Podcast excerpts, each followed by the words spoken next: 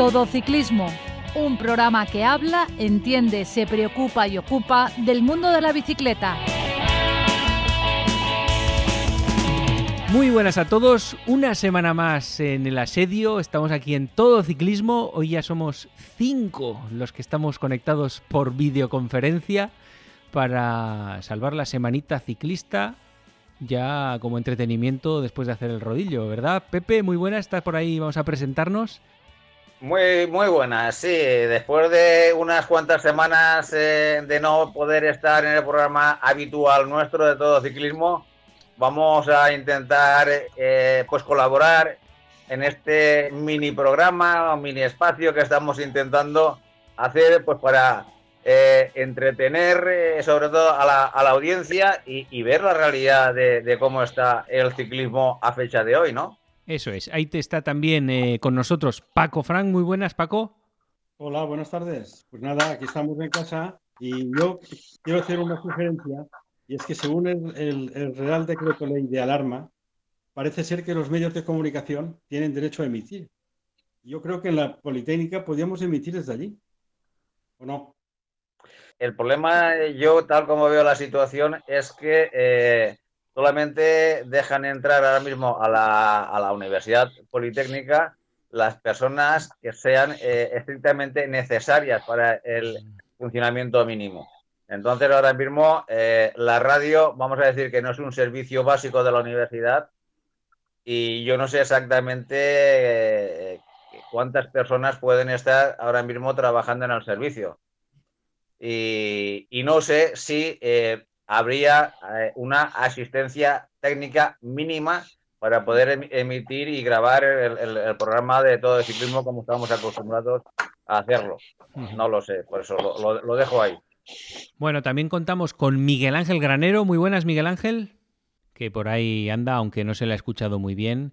Y, y también eh, una base de datos del ciclismo que tenemos que yo, mira, yo cuando Paco y Pepe, cuando tengo una duda de quién es un corredor en una foto, ya sé a quién mandársela. Se lo mando a nuestro quinto elemento de hoy, que es David, y le digo, ¿quién es este tío al que solo se le ve un ojo detrás de unas gafas, detrás de no sé qué? Y me dice instantáneamente, es tal, una base de datos. Hola David, muy buenas.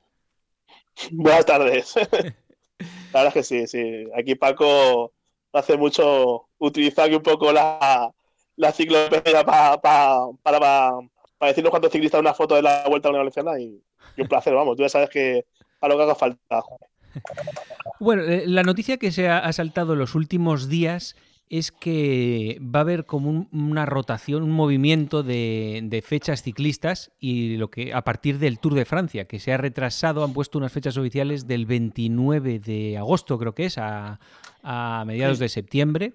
Al 20 de septiembre, del 29 de agosto al 20 de septiembre. Exacto, y eso ha provocado que se haya movido todo, parece ser, porque ya la vuelta ya no mantendrá sus fechas, entiendo.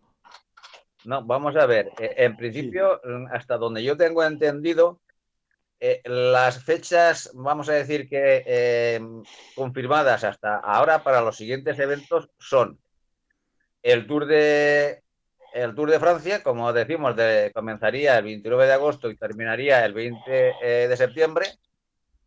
Luego estaría los campeonatos nacionales, que serían entre el día 22 y 23 de agosto. Luego estarían eh, los mundiales, que irían del 20 al 27 de septiembre. Hasta donde yo sé, estas son las fechas más o menos ahora mismo consensuadas en la, en la UCI. Todas las demás, es decir, el Giro de, Italia, la Vuelta a España y las grandes clásicas, pues están eh, pendientes de eh, poner eh, eh, en el calendario y parece ser que la fecha máxima que se han dado para incluirlas mm, definitivamente siempre y cuando se pueda se puedan realizar por el tema del coronavirus pues la fecha máxima sería el 15 de mayo que es ya cuando deberían estar todas calendadas. Pero una pequeña duda. Lo último que leí yo no fue que, o sea, sin fecha concreta, ¿vale?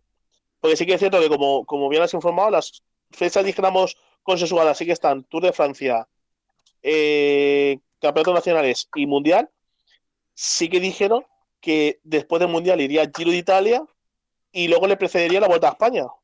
Mm, muy seguidas, ¿no? Es lo que yo último que tengo entendido, ¿no? Sí, en principio sí, pero no, no tienen fecha de, de inicio. Pepe, Pepe, lo que ha hecho la UCI es eh, coger al Tour de Francia como etapa predominante que marca el futuro de todas las demás y ha dejado a los demás a rebufo a ver qué pasa. Entonces, el Tour se ha reservado una fecha que es el 29 de agosto, que son 29 de agosto hasta el 15 o 16 de septiembre, que son las últimas. La puerta. Hasta el 20. Hasta el 20, las únicas fechas hábiles para correr una carrera con dignidad. Y más o menos en Europa, donde está la alta montaña y están los, los Alpes y están las nieves y está todo. Entonces, a mí me parece, me parece que a rebufo del Tour va al Campeonato del Mundo, va el Giro y después va la Vuelta a España, la última que la harán correr en noviembre. Con lo cual es un desastre absoluto. Yo creo que como las carreras las organiza la UCI, pues la Asociación Española de Ciclismo y la Vuelta a España ha pasado por el aro y en principio va la última a resultas.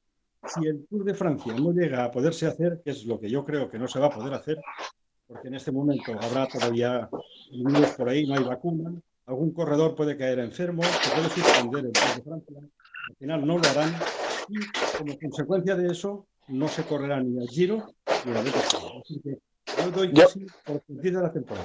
Yo opino igual, ¿eh? Yo es que, mira, si de más lejos Paco, eh, con esta mañana que estaba hablando con él un poco, yo le doy mi opinión. Y mi opinión es que yo creo que esta temporada ciclista acabó en la, en la séptima etapa de la París-Niza y hasta el año que viene no va a haber ciclismo lo que es profesional. Ni cicloturista, ni de ningún tipo. O sea, es decir, yo creo que esto que están haciendo de, dijéramos, de cicloturismo de Francia lo pueden aplazar a agosto, que van a seguir. Yo creo que es un poco, pues, el mantener un poco igual a la gente con esa eh, ilusión de que esto puede pasar pronto y tal, pero que realmente ellos son los primeros que saben de que no se va a poder disputar ningún tipo de competición de ciclista porque es que es, es inviable ahora mismo, o sea, es que no, no, es imposible, vamos. Oye, la, la, la probabilidad Hombre, eh. de que un corredor de los 200 que salen dé positivo en algún análisis que den, da al traste la carrera. Total, Entonces, claro, es, es bastante improbable que corran. claro, claro, si es que es, es- yo, yo lo veo imposible, yo lo veo imposible. Bueno, eh, ya se empieza a publicar, ya se empieza, ah, digo, que ya se empieza a publicar que hay equipos como el Ineos donde dice que eh, puede dar plantón al Tour si no ve claro, claro, claro, claro el tema de la salud de sus corredores, como ya lo hizo él y otros equipos en la París-Niza, en esta última París-Niza que, muchos equipos del World Tour no la disputaron. Entonces, eh, lo que se está hablando ahora mismo aquí, lo que estáis comentando, puede ser muy, muy cierto, incluso a lo mejor que eh, intenten correr el Tour y que los primeros espadas se pueden incluso que no tomen, no sean de la partida, porque la garantía máxima de salud no se dé. Y yo entiendo que también pues el gobierno francés debería de mediar en el tema para que sobre todo prime la salud antes que el interés eh, económico de este deporte, que lo que sí es cierto, que si al final de temporada se confirma lo que estamos comentando, de que no se retoma la competición, el 2021 va a ser un año muy, muy, muy duro para el ciclismo profesional. ¿eh? No, yo, al hilo de lo que ha comentado antes eh, Paco Fran, del tema de la temporada que viene, de, en fin, de, de todas las posibilidades, yo luego es que aparte me pongo en la piel de, por ejemplo, lo- el organizador del Tour de Francia, ¿vale? Que así de las tres grandes, dijéramos, es el más, la más potente. Yo como organizador del Tour de Francia, eh, pensaría, a ver, eh, poniéndolo en agosto, voy a garantizar un Tour de Francia igual de atractivo que lo sería en julio, una, temporada normal, o sea, sin, sin ninguna alteración ni nada. Mm, es que no sé, yo creo que va a ser un, puede ser un Tour de Francia totalmente descafeinado, en donde te puede ganar un Tour de Francia el que menos te puedas imaginar, porque es que, a ver, es lo que esta mañana, por ejemplo, te comentaba, tío, es decir, estamos hablando de una temporada normal de un ciclista, acaba lo que viene siendo en noviembre, ¿vale? Tiene, o sea, octubre, noviembre, tiene un mes, mes y medio de, de descanso y luego de que empiezan mediados de enero, principios de febrero, tienen como dos, tres meses de preparación. Y para llegar a, su pico alto, el que va a hacer Tour de Francia, pues lo que viene siendo mayo o junio. Mm, después de estarte ahora tres meses parado haciendo rodillo, que eso realmente no les da esa, esa forma física para hacer un Tour de Francia al 100%, no sé yo qué Tour de Francia nos podemos encontrar en agosto. En un hipotético caso que se fuera a correr. ¿eh? Oye, lo único que han hecho con la UCI es reservar fechas por si acaso. Y han hecho un poco de orden porque el sponsor reclama una calificación a ver qué va a pasar este año. Y para no decir que no se va a correr, han puesto una fecha prevista para final de agosto y luego todas las demás. Pero lo han hecho igual que lo ha hecho la, Federación del Fútbol. Hmm. Nadie sabe cuándo se va a poder. E- pero son fechas ahí para que no decaiga la moral. Por eso mismo, por eso mismo era yo de lo que decía antes, que a ver, no quiero ser agorero con este, con este comentario, ¿no? Pero que yo soy de los que piensa personalmente que la temporada ciclista, igual que a cualquier, en cualquier deporte, la temporada eh, va por los aires ya totalmente, porque es que no, no. Esto yo creo que es un poco bombas de humo, o sea, como que ir pasando meses y hasta que llegue un momento donde digan, oye, mira, eh, se acabó, la temporada se va por perdida, porque, es que, lo que es lo que comentaba yo antes. Lo primero que el atractivo un Tour de Francia en agosto, mm, con una preparación de los ciclistas a, un 70%, un 50%, puede ser un Tour de Francia donde la gente no le llame para nada. Y bueno, un Giro de Italia en octubre o una Vuelta de España en noviembre, diciembre, ya no te quiero ni contar. O sea, decir, es que no, no sé, no. Yo como aficionado a ciclismo que no lo, no lo veo, la verdad. Lo mismo que la, la quebrantahueso y las principales marchas de Europa. ¿Cómo, ¿Cómo van a poder sacar 9.000 ciclistas sin, sin saber que el ciclista que tienes a medio metro ha dado positivo, es Imposible. No es, imposible. Este es imposible. De todas formas, eh, yo he visto ya en, los medios de comunicación hoy que eh, eh, se empieza a valorar que las cafeterías, restaurantes, hoteles y similares empiecen a poder funcionar a finales de año. A finales de año. Con lo cual, eh, vamos a decir que lo que es el, tejido productivo mm, se piensa, se está empezando a valorar que eh, se ponga en funcionamiento, a pleno funcionamiento hasta, vamos a decir que final de verano, y a final de año ya empezarían a valorar eh, estas otras, vamos a decir, actividades que para España es fundamental, que es, es la base del turismo, pero hoteles, cafeterías, restaurantes y demás, posiblemente, posiblemente, eh, igual mm, las veamos a empezar a funcionar a finales de año. Mira, un dato, un dato muy bueno, mira, ahora, al hilo de lo que acabo de comentar, lo que acaba de hacer Paco Fran, hoteles. O sea, es algo primordial en el ciclismo, hoteles. Porque los ciclistas viajan de etapa a etapa y se alojan en hoteles. Es otra, otra infraestructura donde los hoteles no van a estar eh, abiertos ni, ni, ni, ni, van a estar para, para, recibir ciclistas, ni recibir, o sea, no están abiertos para, los, para, para turistas ni nada. Mm, es, que, es que veo todo muy complicado, ya no solamente a nivel deportivo, sino a nivel logístico, a nivel de todo. Hmm. Sí, oye, una cuestión. No es lo mismo, no es lo mismo que abran los bares o puedan abrir en agosto, porque pondrán medidas de seguridad, limitarán el aforo, podrán mamparas, y igual te hacen entrar con mascarilla, menos cuando en un momento que tienes que beber todo eso se puede hacer. Lo que no se puede hacer es una competición. La competición es otra cosa. La competición en el momento que alguien se tiene que retirar porque está enfermo, se tiene que, anular. O sea que lo que son partidos de fútbol donde hay un jugador que da positivo, se tiene que ir, anula la competición. Sin embargo, lo que es la, la, cuestión voluntaria de entrar en un bar o no entrar, de salir tú con la bicicleta, que yo creo que dentro de un mes podremos salir con la bicicleta, pues con mascarilla o sin mascarilla, de uno en uno, de dos en dos, sin bares. Eso es una cosa que se podrá ir autorizando, pero la competición es muy delicada. ¿eh? Sí. Bueno, pensar otra cosa, que eh, la separación física, la, separación social que se, se llama ahora, pues se está valorando prácticamente en dos metros. En dos metros porque estamos, vamos a decir que eh, para comunicarnos unos con otros, estamos hablando de unas pulsaciones eh, relajadas. Cuando estamos sentados, estamos en una situación cómoda. ¿tú, ¿qué distancia de seguridad tiene que haber entre eh, personas que están haciendo deporte a altas pulsaciones cuando si alguna vez hay comunicación entre ellos, eh, bueno, pues cualquier partícula de saliva que emita el, deportista, ¿cuántos metros de, distancia de seguridad tiene que haber entre ellos? Dándole un toque de humor, dando un toque de humor a esto, me veo corriendo el Tour de Francia tipo como Iron Man, o sea, decir, eh, con una distancia de seguridad de uno al otro, que no se puede coger rueda ni nada de eso, o sea, decir, sería un poco, no sé.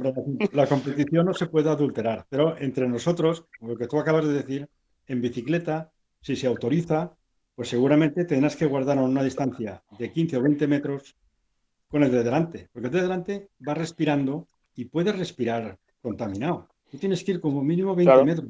El rebufo está prescrito ya. El rebufo ya no se puede ir al rebufo. Tienes que ir en paralelo.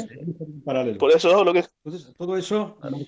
Pues de ahí, de ahí lo que comentaba yo, lo del Ironman, que me veo haciendo el Tour de Francia, el rollo Ironman, o sea. Bueno, pero pensar que ahora que has tocado el tema, eh, las, peñas ciclistas, si empiezan dentro de un mes a salir por ahí, tendrán que replantearse la manera de correr. No podrán ir en un paquete. Total. Que cada uno se suena o echa un moco. Tendrás que ir de uno en uno, dos en dos, separados, aunque luego te juntes debajo de un árbol a tomarte el chusco porque los bares estarán cerrados. Entonces, de todas formas, que vamos a poner en marcha, ¿eh? nos lo dirán, ¿cómo tenemos que salir en bici? No se puede salir como antes, por lo menos hasta que haya una vacuna. Claro, es lo que te voy a decir, Paco. Es que el concepto que, tenemos de peña eh, ciclista, eh, yo no sé cuántos meses o años tendrán que pasar para que podamos disfrutar de la compañía de nuestros amigos, de nuestros colegas. ¿Por qué? Pues porque, como estamos diciendo, eh, simplemente no podemos estar en, en, en unos espacios tan reducidos como cuando salimos en una grupeta, ¿no? Que vamos codo con codo. No se puede hacer. No se, bueno, no se debe de hacer, obviamente. En el, comité, en el comité científico de la desescalada eh, lo preside Teresa Rivera, la ministra de Medio Ambiente. Esta tiene un pedigrí del cambio climático muy positivo hacia lo que es evitar la contaminación y practicar deportes saludables. Podemos tener algún tipo de suerte que dentro de un mes, cuando empiece la desescalada, se nos permita salir en bicicleta, de uno en uno. Hacer deporte por ahí sin bares, sin bares. ¿eh? No, lo, que es nivel de, peña cicloturista, como, como acabé de comentar, yo, yo opino igual que como el, con el ciclo profesional y con, y con cicloturistas. Yo creo que hasta el año que viene va a ser imposible. O sea, decir, pues si dicen los expertos de que vacuna puede haber a finales de año, es que es, imposible que, vayan, vayan, a permitir que una peña ciclista de 15, 20 tíos se junten todos y puedan circular en, en, grupeta. Es que no. O sea, no, no, no, lo veo, no lo veo posible, la verdad. Y yo creo que hasta el año que viene, 2021, mm, lo veo imposible, hoy por hoy. Pero bueno, retomando un poquito el, inicio del tema que estábamos hablando, que es el Tour de Francia, eh, bueno, viendo los comentarios y opiniones del mundo profesional, lo primero que están diciendo que si realmente esa fecha se pudiese llevar a cabo, eh, es cuando empiezan a ver ya una luz al final del túnel, ¿no? Porque parece ser que se despeja un poquito ya el calendario 2020. Ojalá, porque, claro, todos los comentarios que estamos haciendo van en contra de, estas, de estas fechas que marca la UCI, pero solamente con que se pudiese celebrar el Tour de Francia, el mundo profesional prácticamente eh, se daría, no te digo que contentos, porque no es esa la palabra, pero sí que estiman que sería, el Tour de Francia sería casi un 50% de, eh, ¿cómo te diría?, de lo que es eh, la justificación de los patrocinadores de los equipos ciclistas profesionales. Entonces, eh, bueno, ahí ya tienen un punto de, mm, de poder eh, eh, encajar o de justificar la temporada para aquellos equipos que estén admitidos y puedan competir en el Tour de Francia. Y también están diciendo que ya que hace un año o dos se bajó el número de, miembros por, por equipo, en vez de antes era de nueve miembros, ahora es de ocho, que eso, esa diferencia de corredores se supla con dos equipos más, con lo cual se le da vida en la temporada 2020 a dos equipos profesionales más. Que eso también es lo que se está empezando a barajar para que haya un mayor número de equipos y para que el 2021 sobre todo no sea el año negro de la historia del ciclismo. Porque seguramente el 2020 se habrá corrido, se ha corrido muy poco, muy poco. No sabemos si se podrá correr, pero en el 2021, una vez que entendamos que haya pasado el coronavirus, lo que no sé es si habrán equipos eh, profesionales, como los entendemos hasta ahora, con capacidad de poder competir. Porque los sponsors seguramente eh, no habrá eh, grandes casas, grandes patrocinadores detrás de equipos profesionales. Miguel Ángel, ¿qué ibas a comentar? A ver cómo se te oye ahora en tu nueva localización. Yo soy positivo, hay que ser optimista, hay que pensar que todo esto va a solucionar y a mí yo creo que presenta una temporada lo que es apasionante, apasionante porque salta, rompe todos los esquemas de todo lo que había eh, programado hasta ahora. O sea, nos estábamos quejando del Tour y en las grandes etapas estaba todo muy controlado, eh, los barcos, los equipos y tal. Y ahora, de sopetón, todo esto ha cambiado y la planificación va a ser distinta. Y, faltan cuatro meses corredores en rodillo en su casa, pues tienen que seguir la planificación, no cuando van a la empezar desde Entonces, esto le da un cambio muy grande lo que es a, la competición. Luego es lógico de que el Tour sea en, las fechas que sean, es, es, lo, que manda, o sea, el Giro y al final la Vuelta a España. ¿Por qué? Eh, lo explico, porque digamos que en octubre, noviembre, que nosotros seguimos saliendo en invierno haciendo bici, no es que acabe la temporada ciclista y nosotros nos metemos en casa, no. Eh, aquí en, España, pero el clima es mucho mejor que en las zonas del Giro y en las zonas donde, de los Andes. Entonces, eso sí, la Vuelta a España, que este año el recorrido se vio condicionado por culpa de los Juegos Olímpicos y se han cambiado, eh, lo que yo aconsejaría a la vuelta es que modificar el recorrido y el que tiene programado para este año lo haga el año que viene, que serán las Olimpiadas. Porque se hizo todo por el norte ya que empezaba a mediados de agosto. Entonces, claro, eh, si tú te vas a, noviembre para una vuelta a España, lo normal es que busques más la zona eh, sur, más de Andalucía, Extremadura, la zona de Levante, porque es un clima mucho más benévolo y mejor. Y también dentro de eso sería recomendable hacerla de este a oeste, porque por eh, la hora de anochecer, porque a finales de, octubre se cambia la hora y pasamos a las 7, 7 y media. Entonces, para que las etapas acaben sobre las 5 y media aproximadamente, pues hombre, si haces de este a oeste, pues en cierto modo vas ganando algunos minutos, que eso siempre es interesante.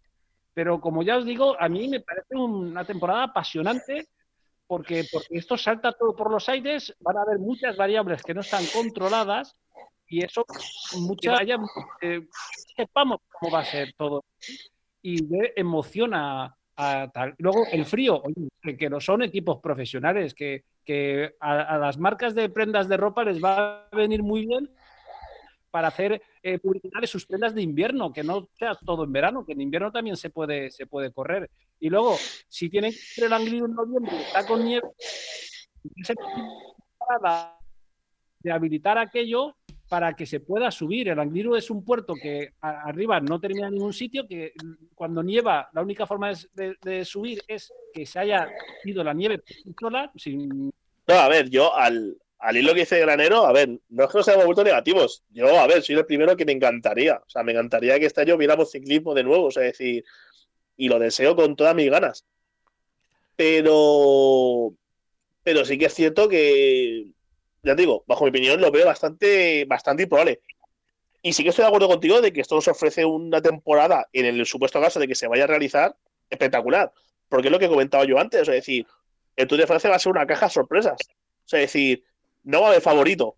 Bajo mi punto de vista, no va a haber favorito. O sea, es decir, porque Tour de Francia van a llegar todos, que, que, va, a ser, va a ser una caja de bombas en donde te puede ganar una etapa el que menos te imagines o te puede ganar el Tour el que menos te lo esperes. O sea, es decir, por ese aspecto sí que es cierto, yo estoy de acuerdo contigo de que puede ser una temporada totalmente que, que, que, puede pasar la historia tanto por lo negativo como por lo positivo. Pero me cuesta creer, me cuesta creer realmente que se vaya a poder correr, de verdad. Nadie se atreve hasta la fecha el poder meter estas grandes vueltas en épocas que no sean de verano. A lo mejor esto es una, una oportunidad para probar y si sale bien. ¿Y si Eh, vale la- Miguel Ángel, una, una cuestión. Eh, cambiar eh, las etapas que ya están diseñadas para la, la- la Vuelta Ciclista a España, como tú indicas, lo veo bastante improbable porque la, la Vuelta vive de las, vamos a decir, de los patrocinios de, la- de las poblaciones donde comienza y acaba las etapas. ¿Esto qué significa? Esto significa que tú tienes que gestionar una nueva Vuelta a España en tres o cuatro meses. ¿Me, me entiendes? Con lo cual es muy, muy difícil.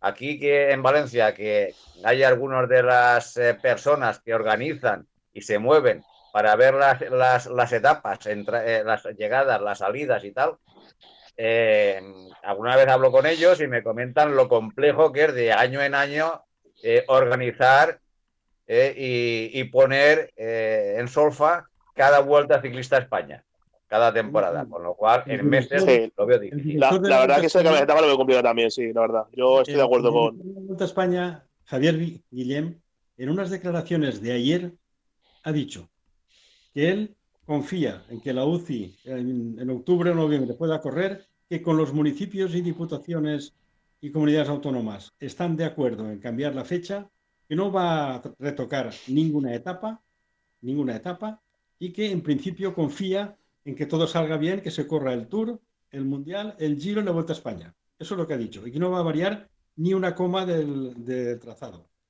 ¿Eh? Con el riesgo que tiene de que haga frío o no haga frío, porque noviembre es un mes muy bueno para salir en bicicleta. ¿eh? Yo es que al hilo de lo que ha dicho, al hilo de lo que ha dicho Manuel Ángel de lo de lo de cambiar las etapas, mira, veo, personalmente, veo más factible el que en el supuesto caso de que año no pueda correr toda España, este recorrido se mantenga para el 2021 y el 2021 no, no haya, no haya recorrido nuevo, a que este año te cambien el recorrido por lo que te hubieses pensado el año que viene. No sé si me he explicado bien.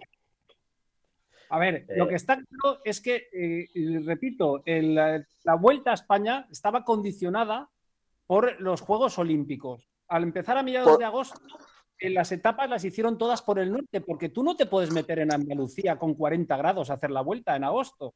Claro, Entonces, claro. Eh, claro, tú ahora en noviembre no puedes llevar esa- esas etapas en el norte, porque allí el clima pues eh, no es tan benigno como es aquí en el sur.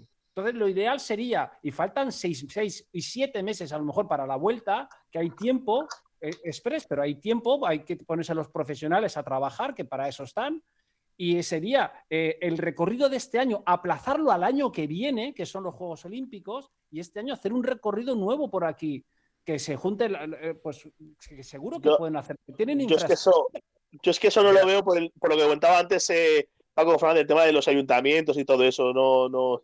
O sea, yo creo que este año, si lo corre, lo correrán con el que hay. Y, quiero pensar que en el supuesto caso de que no lo corrieran, pasar el recorrido del 2020 al 2021, puesto el 2021 también hay Juegos Olímpicos y lo pueden, lo pueden solapar. Mira, eh, la cosa eh, yo la veo bastante difícil en la línea que estáis hablando. ¿Por qué? Porque eh, si recordáis, eh, la Vuelta a España en principio debería de salir de los Países Bajos. El año que viene, ¿no? No, no, es- en, este- en esta edición. En 2020. Ah, Entonces- cierto, cierto. Entonces, si ya los Países Bajos, eh, al cambiar el- el- el- las fechas, no sabemos si van a aceptar o no que eh, eh, salgan desde eh, sus localidades, están hablando, están hablando que seguramente la Vuelta a España, si se pudiera realizar, en vez de 21 etapas, tuviesen 18 etapas, quitando las tres etapas de los Países Bajos. Y esas tres etapas, que están más o menos apalabradas, llevarlas para el 2022, porque la vuelta de- del 2021 está bastante irvanada, porque parece ser que la etapa de 2021 va a salir de Burgos. También, Con lo este- cual- también la vuelta va a Portugal. No sé yo si esa etapa la mantendrían. No lo sé, no lo sé, porque tal como está Portugal ahora mismo, que ahora están bastante más acertados que nosotros en el tema del coronavirus, como para invitarnos a los españoles a entrar a su, a su territorio. Efectivamente. No nos creen ni pintura ahora mismo. Difícil está. Por eso Sí. digo, pero en fin, y a mí sí- lo que sí que me gustaría retomar es, vamos a ver, pensemos realmente que se va a celebrar el Tour de Francia. Vamos a ser benévolos y pensemos que al, Un segundito, ¿y la posibilidad de, que comentó el Iván García Cortina de, realizar una, una, gran vuelta eh, juntando lo que es eh, Giro, Tour y Vuelta? ¿La vi factible? No, eso lo han discutido ya y lo han desechado. No, no, es que no. Es que vamos a ver, son dos empresas, el, Tour de Francia y la Vuelta a España lo organiza Lasso claro. y, no tiene que ver nada con el Giro, que es otra empresa distinta. Sí, pero bueno, que, al fin y al cabo será eh, por ese de acuerdo entre solamente dos organizadores, porque eh, si la vuelta fuese de otro, ya entre tres ya igual sería más complicado, pero en este caso será solamente ah, por ese acuerdo entre dos organizadores solamente. Y no pero Ya, han dicho, ya han dicho que no. No en, principio, hoy por hoy, es una idea que está desestimada. Tú ten en cuenta, David, que para ponerse de acuerdo para grabar un podcast entre tres personas es difícil llegar a una hora. Imagínate, imagínate el asunto ese. Tú te cuenta que. Pero yo lo he comentado porque, porque lo dijeron y, yo personalmente no lo vi una mala opción, ¿eh? la verdad. Pero tú te cuenta que no se ponen de acuerdo ni en, la posible duración de la, del Giro ni en la posible duración de la Vuelta a España. Porque el Giro incluso se está valorando que en vez de, tres semanas sea de dos, es decir, en vez de 21 etapas tengan 14. Y lo que he dicho antes con la Vuelta a España, si no se puede salir de los Países Bajos de 21 etapas, pasaría a 18. Entonces estamos ya limitando eh, mucho en cuanto al calendario. Eh, y bueno, y a todo esto hay que meter los, los grandes, las grandes clásicas, los, grandes monumentos. Pero eso también, eh, ¿Los grandes clásicas también las quieren mover a esas fechas? Sí, sí, sí, sí. claro, va, va, todo, va todo corrido después del Tour. O sea, eh, dijeron que el Tour era la primera carrera. Claro. La, temporada son las tres grandes, los cinco monumentos y el Mundial. y los campeonatos nacionales de cada país. Exacto. Lo demás Exacto. Esa sería la temporada 2020, que sería lo máximo que se podría hacer. Entonces, eh, realmente eh, esa sería la situación óptima.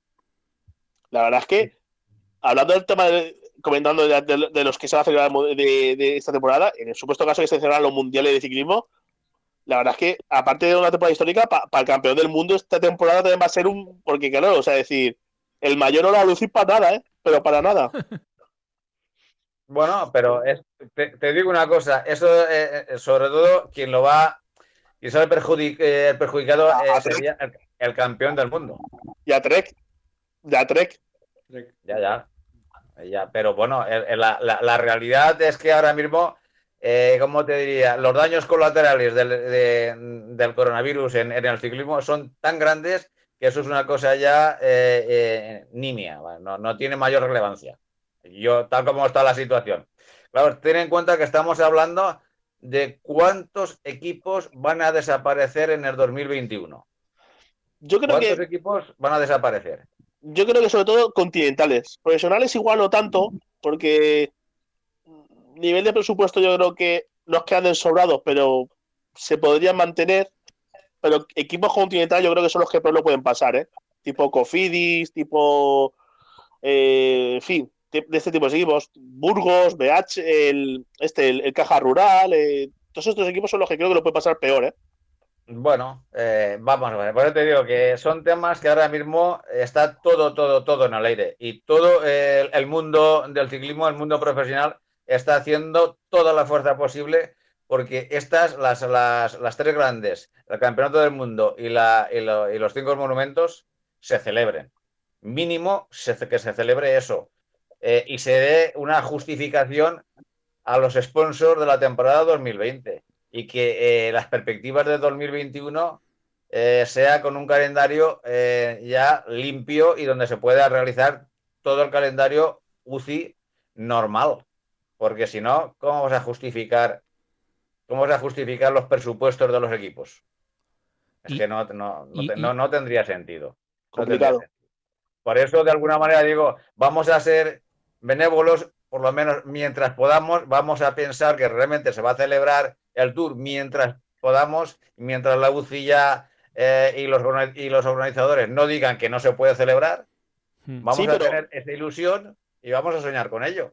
Ya, pero el tour lo corren 21 eh, equipos o 22. hay más equipos aparte de eso. O sea, es decir, habrán equipos que no van a correr el Tour y, y la temporada va a seguir estando igual para ellos. Hmm. Bueno, bien, pero eh, a lo largo, eh, entre, entre, las, entre, las tres, entre las tres grandes y, y los cinco y, y la- y- y las cinco grandes clásicas, bueno, hay mucho- muchos equipos, muchos que se pueden meter. Ten en cuenta que los continentales prácticamente, eh, los franceses, italianos y españoles, casi todos se van a meter en las tres, en las tres grandes, en las tres grandes vueltas. Y Mm. por ahí, porque los continentales, eh, cuando salva la temporada es cuando los continentales españoles sa- salvan la temporada corriendo la Vuelta a España. La vuelta, correcto. Claro, es que, es que es ese donde se tienen que agarrar. Y, y si eso es así, el ciclismo a nivel europeo mm, eh, es Francia, Italia, España en cuanto a, a peso importante. No tanto de equipos, aunque España ya empieza, empezaba a recuperarse en cuanto a equipos, pero sí es cierto que el ciclismo, eh, las, las grandes citas están en estos tres países. ¿Y no pensáis que puede darse también otro factor raro, que es, por ejemplo, gente muy mayor como From, que si se corre este tour, imaginaros que lo gana y al final tienes la sensación de ha ganado un tour que cuenta como medio, porque va a ser un año excepcional. Va, es que el quinto no, no cuenta. Y que va a haber gente que diga, yo no voy ni a la vuelta de 14 días, ni al giro de 14 días, y el tour me lo pensaré, y me dejo el año en blanco para prepararme. Bueno, Sí. eh, por ejemplo, por- comenta.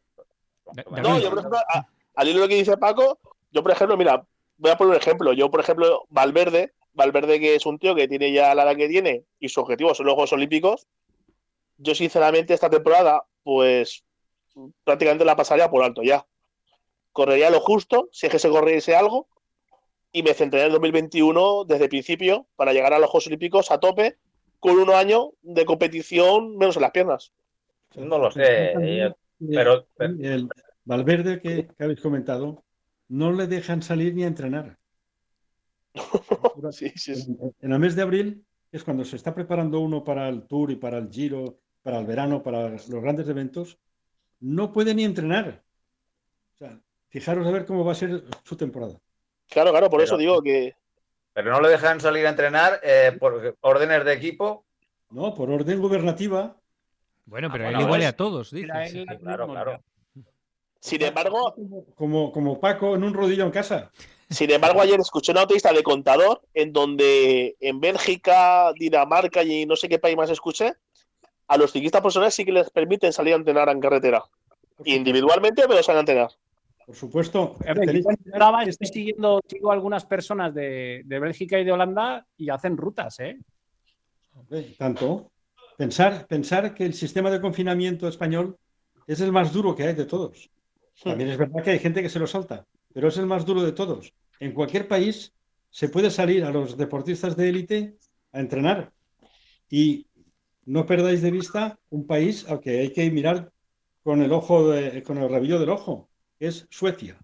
Suecia, en este momento, actuaron antes que nosotros con el preparamiento de los hospitales, suspender los grandes eventos y la gente puede salir a la calle. Los bares están abiertos, con medidas de seguridad, con mamparas entrando a dos metros y haciendo colas, en fin, sin hacinarse. A los mayores se les ha recomendado que no salgan a la calle, porque se pueden contaminar.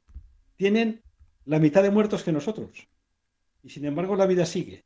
Entonces, claro, cuando acabe todo esto, veremos quién ha acertado. Porque en el mundo hay dos tipos de gente.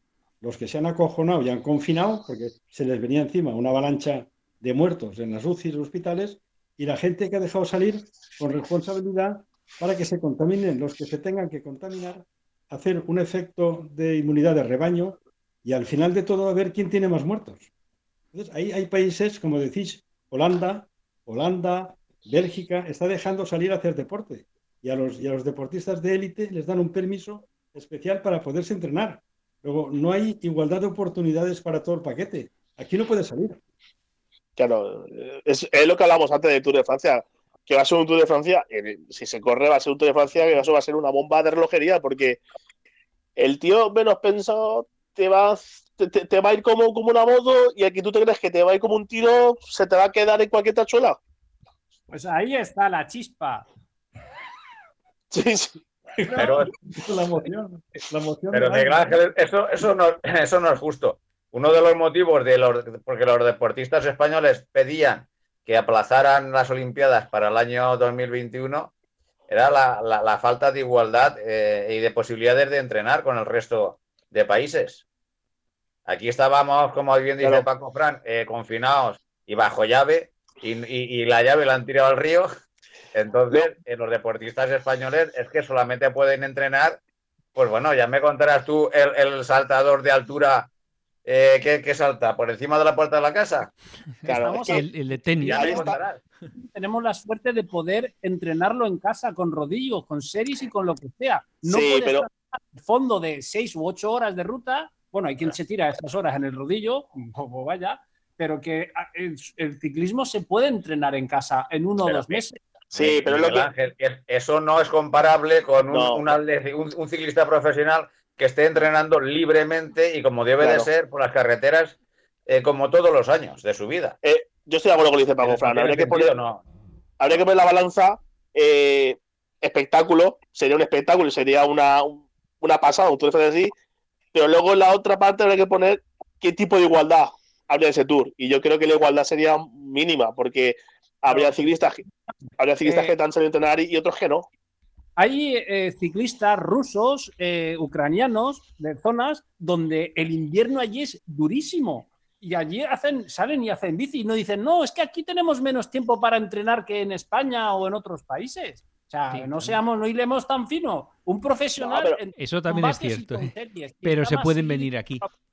Por su equipo que de otra forma. O sea, Ahí, Paco acaba de dar en el quid de la cuestión, pero se vienen aquí a Europa a entrenar. sí, sí, pero a- a eso cuando ya son profesionales, pero ¿y antes? Ya, pero. Es, que antes compiten en- en- a, a nivel nacional y todos están en igualdad de condiciones. Tú, Miguel Ángel, Mi- Miguel Ángel, tú como. ¿Tú cómo- excusas, intentas tener más ingenio y entrenar y luego pues oye pues es un año así y el que gane el tour de septiembre tendrá el honor con el tiempo de decir yo gané el tour o corrí el tour que, que fue en septiembre que será un tour excepcional porque te ha cambiado totalmente será Vale. uno distinto al resto Y un segundo, ahora te, hago la, ahora te a hacer una pregunta, pero a, a- a la inversa. Tú eras como organizador del tour, como eres el que te lleva los tiros, ¿vale? ¿Tú qué prefieres? ¿Que luego el Tour de Francia se recuerde por eso o que se recuerde porque lo venció un ciclista reconocido de la élite o un ciclista que, que no lo conocía nadie?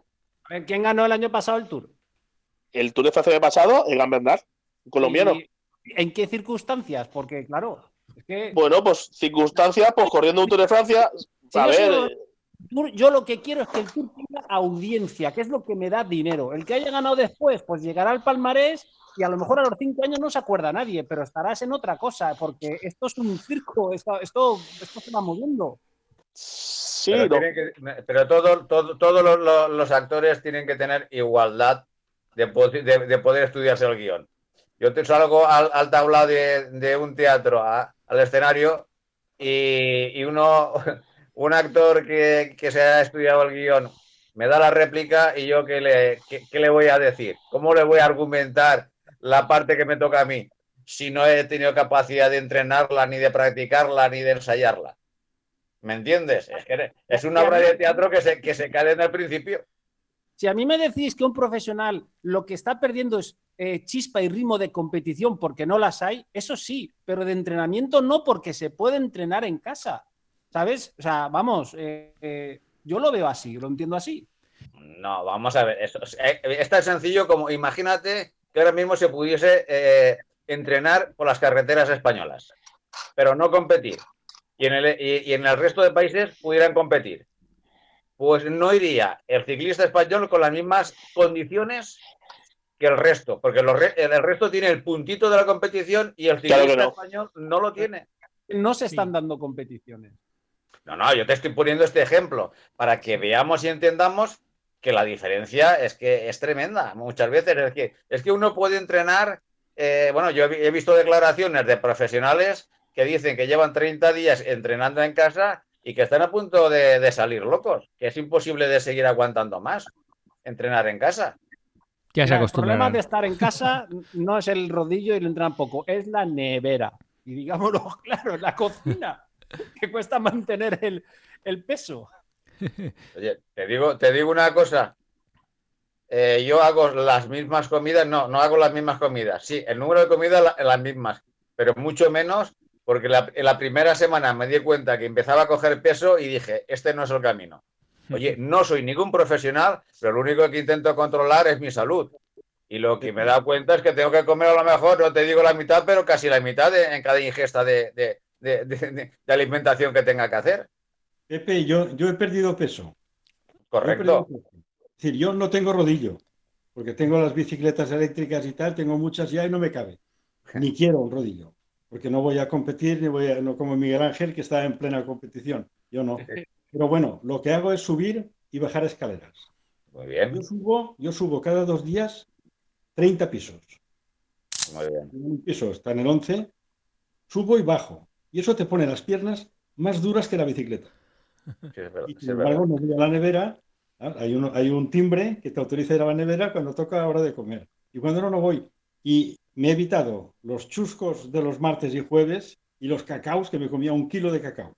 Y una. Coca-Cola, una Coca-Cola normal con azúcar y he perdido dos kilos. Desde que no salgo por ahí al cacao. Claro. Ahora, eh, eh, Paco, porque tienes una fuerza de voluntad tremenda. Vamos a ver, que cuando yo me levanto de, de- a mediodía de la comida o de la cena, me levanto con un dolor de estómago que las tripas me están dando un- una, una sinfonía tremenda, porque es que le he metido muy poquito. Pero digo, es que con eso tienes que funcionar, porque entre que no nos movemos, solamente falta que sigas alimentándote normalmente, como cuando entrenamos, trabajamos, salimos y entramos, no- es que no tiene sentido. Claro, el sentido común está para aplicarlo de vez en cuando. No, no nos acostumbremos mucho porque entonces nos dejaríamos de ser españoles. Pero de vez en cuando hay que aplicar el sentido común. Entonces, ¿cómo voy a estar yo porque me aburro? Voy a coger una cerveza ahora, eh, el, el aperitivo de la una, el de la una y media, el de las dos, joder, son tres cervezas. Es que no, no tiene sentido. Yo cervezas no me he tomado ni una. Y el vasito de vino con la comida como todos los días. Y ya está. No hay más. Oye, falta uno aquí, ¿no? Sí, David, ¿no? David eh, se ha desconectado, no sé si podremos volver a tener contacto con él. De todas formas, yo quería Ah. preguntaros si creéis que entonces el ganador del Tour 2020 puede ser eh, Tobias Ludvigsson. ¿Cómo dices? El sueco pues, Tobias que- Ludvigsson, si puede ser el ganador del Tour. Sa- Sabéis que el Tour de Francia este año es un tour de broma. Es muy sencillito, no hay grandes puertos, etapas pequeñitas y está preparado para la Philippe. Es decir, que en teoría es el que lo debería ganar. Bueno, yo pienso que eh, al final, eh, con más carreras antes o después y demás, la calidad del, ciclista se, te- se tiene que imponer. Y como bien dice Paco, eh, el, el Tour de Francia sigue diseñando los recorridos para los franceses que mejor estén cada año, para ver si al final, después de 35, no sé cuántos años llevan sin ganarlo, pues para que lo ganen de una- ya de una vez y a la Philippe que lo podría haber ganado, a pesar de todo, de todo el elenco que hay detrás, con, las, con los consagrados y las nuevas generaciones que están, eh, bueno, eh, comiéndose año a año a los ya consagrados, habría que verlo, ¿eh? También. Pero bueno, eh, a la Philippe estaba claro que es uno de los eh, de las apuestas de la organización del Tour de Francia eh, y, los demás. Bueno, yo creo que al final eh, si hubiese, desarro- si hubiese de- de- desarrollado la temporada nor- normal, eh, el triunfador sería bastante, bastante, estarían, los 10 primeros serían prácticamente los mismos, posición arriba, posición abajo, que si se disputase el, Tour actualmente. El único beneficiario, el, el único que puede salir más beneficiado eh, eh, aplazar el Tour a, a septiembre, yo creo que al que le va mejor es a Chris Froome, porque le da mucho más tiempo a recuperar de sus lesiones. Y ese puede ser el, ciclista que más puede salir beneficiado de todo esto. Porque si tiene, si que ganar el quinto tour, tiene que ser este año. Al año que viene, yo creo que las nuevas generaciones se lo van a poner muy difícil y no creo que la organización eh, ponga un tour tan suavito eh, para, para el 2021. Y si es un poco exigente al Tour de 2021, sabemos que hay grandes escaladores entre la gente joven. Y, lo va, y lo va a tener mucho más difícil. Los franceses, para ver un, ganar un tour a un francés, tienen que ir a ver el ciclismo vintage que estamos viendo nosotros ahora en Teledeporte. ¿eh? Eh, Eso quería comentaros, No, ¿lo estáis viendo? y, y- y anterior, y anterior, ¿eh? No, pero Yo que- que- quería- no, te digo que, no te digo que en blanco y negro, pero casi. Pero Pepe, yo quería comentaros, a ver si lo estáis viendo. eh, ahora se está poniendo, está teniendo un éxito tremendo en Teledeporte, todas las emisiones que están haciendo de etapas antiguas de Perico, Delgado y todo eso. ¿Estáis viéndolo y siguiéndolo? Sí, sí, sí. Es hasta más, te pones nervioso, oye. es más, eh, eh, han comentado también en las noticias que el, el nivel de, de espectadores que tiene eh, estas etapas históricas están por encima de los partidos de fútbol históricos que están eh, emitiendo las televisiones. Es decir, que el ciclismo tiene mayor audiencia ahora mismo confinados que el fútbol. Y sobre todo, eh, lo que ha cambiado el ciclismo. O sea, antiguamente eh, cinco minutos se recuperaban, vamos, eh, en- como si nada. Hoy en día pierdes dos minutos en una gran vuelta y prácticamente ya la has perdido. Miguel Ángel, ¿tú, por ejemplo, seguías el ciclismo en la época de Perico o en esa época estabas en el baloncesto? No, yo, a ver, yo empecé en el baloncesto en el año 89, pero a mí el ciclismo a mediados de los 80 yo empecé, me gustaba José Luis Laguía y a partir de ahí me fui aficionando, evidentemente, luego ya con Perico, Indurain, pero yo Sí que lo jugaba, seguías bueno, ya. yo a mediados de los 80 jugaba a fútbol, era portero porque no tenía otra cosa en mi pueblo, Hmm. pero yo el, el ciclismo lo seguía siempre. Pero, ¿Y qué etapa de esas que habéis visto en Teledeporte os ha parecido espectacular?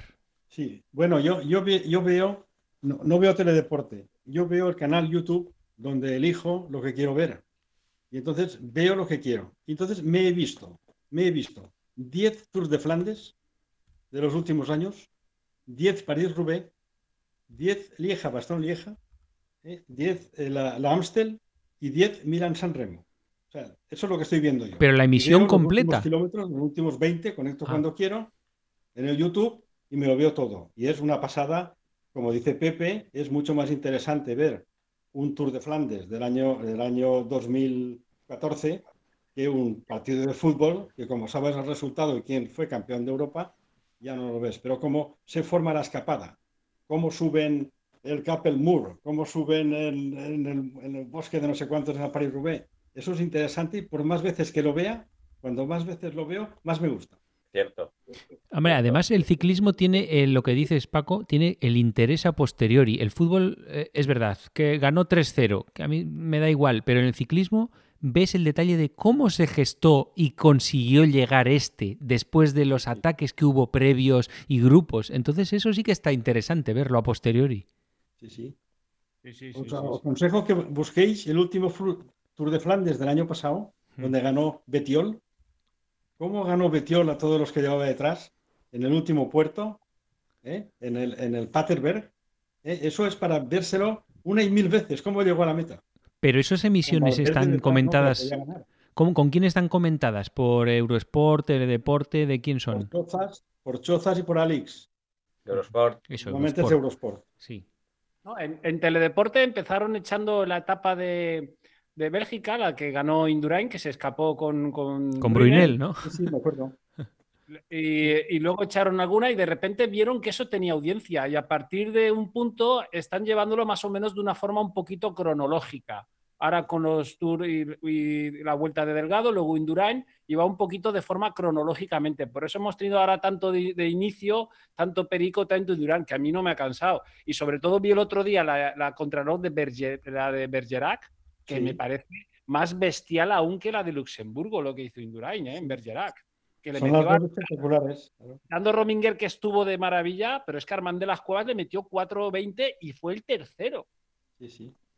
Bueno, y como tú decías antes, Miguel Ángel, ¿por qué hay tanta igualdad ahora mismo en el ciclismo? Antes, eh, en, un- en- una etapa de, montaña, le podías meter 7, 8, 10 minutos a, un contrincante. Y hoy en día, en una etapa de montaña, si le metes 15, 20 segundos, ya es un éxito. Es que está muy claro que antes eh, el pinganillo lo controla todo el director de equipo desde el coche, ahora entran los propios corredores, los propios líderes, los que tenían que leer la etapa como iba y también es que los ves Indurain y no llevaban ni, ni, Garmin ni GPS, nada que les indicara la fuerza, ni el potenciómetro, ni nada de eso. Y eso hacía un deporte que yo lo veo mucho más puro que el de ahora, que está tan controlado. Por supuesto. Bueno, y, y, y, realmente el ciclismo de hoy vive del ciclismo histórico que estamos viendo ahora en televisión. Porque ese es el ciclismo que nos ha gustado a todos. Yo, yo me parece que para entrenar todo lo que sea de, sí, vatios y todo esto, para entrenar me parece perfecto, pero para competir, pues no. Yo creo que tiene que ser cada corredor el que tome las decisiones, el que sepa dirigir y mandar, tomando sus decisiones al momento y saber sus sensaciones e ir a través de eso. No una cosa que te marque, no paso de aquí, que si no, aquí ya me da la pájara y tal. O sea que, ¿Tú te imaginas un partido de fútbol que el entrenador de la banda esté diciendo pasa a tu derecha fulanito, fulanito, pásala, céntrala ahora y entra tú a rematar? Eh, eh, esto ya parece una, una, partida de PlayStation. Ojo, eh, que yo no creo que sea así, ¿eh? Yo no creo que sea así, porque no sé si habéis visto los documentales de Movistar también, por ejemplo, los de Armstrong, muchos documentales. Al final, el pinganillo está ahí y es otro elemento más, pero lo que más cuenta es que ahora se miden y saben la fuerza que tienen exacta cada uno y a cuántos vatios tienen que ir. Pero el pinganillo no les ordena ahora no hagas nada y ya está. Andorra el pinganillo sí le hizo mucha gracia. Díselo a Mar Soler. ¿A quién? Sí, ahí le dijeron que parase. Pero. llevó pinganillo. También a Contador le dijeron que no atacase en 2009 y se la chufló. Pero Max Soler no, en ese momento no estaba en las condiciones de contador. Un, eh, líder, eh, cuando desobedece, apuesta y solamente le vale la victoria, porque como no, no gane cuando desobedece, eh, tendrá, por mucho líder que sea, tendrá repercusiones fuertes. Ahora, un segundo, tercer, un cuarto espada, como te diga por pinganillo, quédate, clávate y no se, y no, y no se pare, eh, la temporada siguiente lo va a tener muy complicado. Porque no solamente por el equipo en el que está, sino que el, resto de equipos se da cuenta que si tú cuentas con ese corredor para una, eh, cualquier eh, carrera y va a hacer lo que él crea que tiene que hacer en vez de el director, lo que cumplir las órdenes del director, tú contratarías a un trabajador que en tu empresa hiciera lo que, lo que quiere en vez de eh, hacer lo que dice el jefe. Sí, no, eso está claro. Antes, claro, otra cosa es cuando tú, que tú eh, tienes una empresa y no hay órdenes del jefe y cada trabajador rema en beneficio de la empresa, que es cuando, como se corría antes. Pero no es tan jerárquico como parece desde fuera. Es de Andorra, se llegaba, o sea, él entrena allí en Andorra y, estaba para ganar la etapa y lo paran a cuatro kilómetros de esquiva solo, lo paran y que luego el Quintana no, no fue para adelante, ganó el Pogacar. Sí, sí, claro. Pero esa, es la diferencia. Pero al director deportivo no le pasa nada. Ahora, que lo hubiera hecho eh, Max Soler, a ver qué le hubiera pasado a él. Esa es la diferencia, claro. Sí, pero, bueno, que todas estas cosas, yo ahora ya te digo, en ciclismo vintage estás viendo otro tipo de ciclismo que parece más puro, y es lo que decíais, que el de ahora está viviendo del, de antes. Y yo creo que el ciclismo necesita recuperar todo eso. Yo, a ver, yo creo que tampoco hay que fosilizarse. Antes yo también pensaba que si los pinganillos para acá y para allá, pero ojo, que tú igual a lo mejor eh, le preguntas a un chaval joven de ahora eh, oye, y mira una etapa antigua, mira esta, y dice, pero vamos a ver, ¿esta gente de antes eran retrasados mentales? ¿O por qué ataca cuando sabe que no va a llegar? ¿Por qué? Y, valora más la capacidad de, medir su fuerza, de llegar exactamente como tiene que llegar, y, y puede que sea eso lo que valore más, no lo antiguo. Lo antiguo es lo que nosotros vivimos en la época esa, pero oye, eso era antes. Tú hoy en día les quitas el potenciómetro y no saben cómo tienen que ir, porque saben que ellos tienen, pueden ir entre tal rango de vatios y se pueden mover, pero tú les quitas eso y no saben, casi no saben ni pedalear. ya, me parece un poquito. Miguel Ángel, y a ti te quitan el teléfono y no sabes cómo contactar con alguien. Es que va evolucionando las cosas así. Mira, os, voy a contar una, anécdota que me sucedió. Vosotros recordáis a Quique Gutiérrez, que estuvo casi a punto de llevarse un giro, ¿no? Sí, no, o, lo ganó. ¿No lo llegó a ganar un giro? No, no eh, faltando una, una, etapa dos se lo quitaron. Hmm. Quedó, quedó, segundo, pero bueno. Sí, quedó segundo. Eh, el, pues él, que es de Vinalesa, eh, yo a poco de, colgar la bicicleta, pues tuve cierta relación con él. Estuvimos, bueno, viendo distintas opciones con Kiki, en fin, historias. Y al final, ya cuando estábamos viendo a ver si podía colaborar con el equipo nuestro y hacer algunas cosas y, demás, recibió una llamada del colombiano, de un amiguete suyo que corrió mucho con él, eh, un colombiano muy bueno, no me acuerdo cómo se llama ahora. Bueno, que estaba, estaba de director de un equipo, de este equipo colombiano, y él ya había colgado la bicicleta y creo que llevaba 6, 7, 8 meses, mm, bueno, saliendo a estirar piernas. Había cogido 10 o 12 kilos. Y un día lo veo y me dice, oye, Pepe, que eso que estamos eh, hablando, en fin, vamos a aparcarlo porque acabo de recibir una oferta del- de este colombiano, no me acuerdo ahora el nombre, eh, que corrió con él mucho, que eran, eran compañeros de equipo, y dice, una, una oferta económicamente que no la podía rechazar, eh, y más en las condiciones que estaba, y simplemente lo único que me pide es que ponga a disposición del equipo en carrera, él tenía que estar, por supuesto, eh, corriendo, era un ciclista más, eh, de- y, y llevar en cada momento dirigin- dirigiendo al líder de ese equipo, porque el líder de ese, de- de ese equipo no tenía visión de carrera, no sabía eh, eh, o no tenía la suficiente experiencia para leer la carrera en cada momento, y lo único, lo único que, le, que le pedía a Quique Gutiérrez era que estuviese al lado del líder y que dirigiese al líder sobre la bicicleta. Imagínate lo importante que es saber la- leer una carrera, saber cuándo tienes que, ata- que atacar, cuándo tienes que beber, cuándo tienes que alimentarte, cuándo tienes que, que descansar, en fin. Y eso es lo que el ciclismo eh, a día de hoy yo le he hecho en falta. ¿Era Botero, Pepe, el ciclista? Botero, correcto. Sí, sí, sí, señor. Botero, sí, señor. Botero era el que le, el, el que le llamó. Y él, y él, en tres meses o así, perdió muchísimo peso, se puso otra vez en plan ciclista profesional de verdad y tuvo eh, esa temporada, no, no, le, no le fue nada mal por, por, por Colombia. Estuvo también por España alguna vez, en fin. Muy bien. Pero claro, y, y- y simplemente lo que querían de él era su experiencia y saber leer la carrera. Y hacérsela, claro, pasarle esos conocimientos en lo posible a la gente joven de ese equipo colombiano. Entonces, por eso te digo que muchas veces el tema del pinganillo, sí, sí, tal, pero eh, primeramente el director, aunque tenga, el director de equipo, aunque tenga toda la información, la pantalla de televisión, que no siempre la, la- la- la tienen y demás, yo no sé si toman las decisiones los directores de equipo en el momento oportuno que lo tienen que tomar. Eh, si se escapa uno y lo tienes que seguir la rueda, porque eso lo tienes que ver tú sobre la bicicleta en cada momento, porque como te saque eh, 500 metros, pues recuperarlos cuesta mucho. En fin, todas estas cosas yo creo que es lo que le, lo que le quita brillantez a este deporte. Eh, ahora mismo, si el ciclismo eh, histórico estuviese en las condiciones que el, que el ciclismo actual, yo no sé si tendría ese seguimiento social al ciclismo que actualmente lo tiene.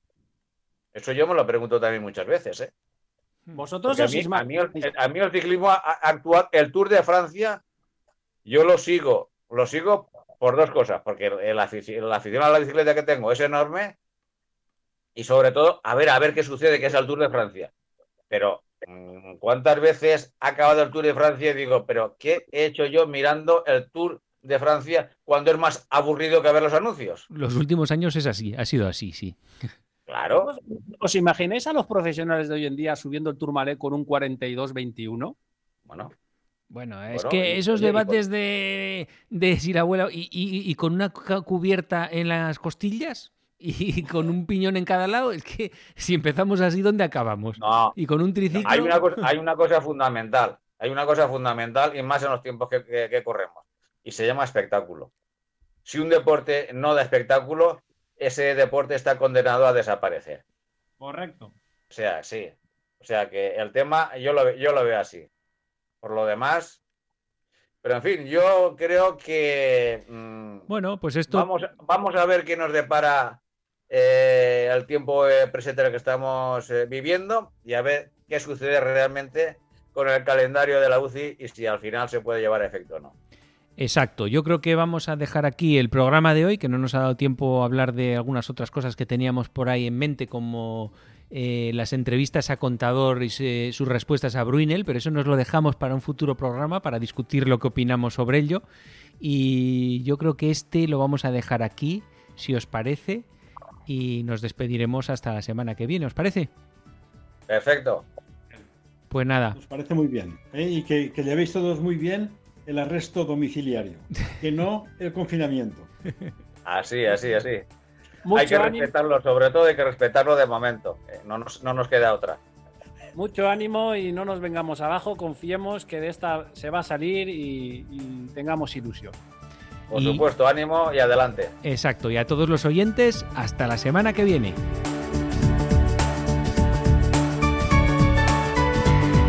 Búscanos en Facebook, Todo Ciclismo UPV Radio. Síguenos en Twitter, arroba Todociclismo UPV. No te olvides visitar nuestra web todociclismoradio.com. Acuérdate de ponernos una reseña en iTunes.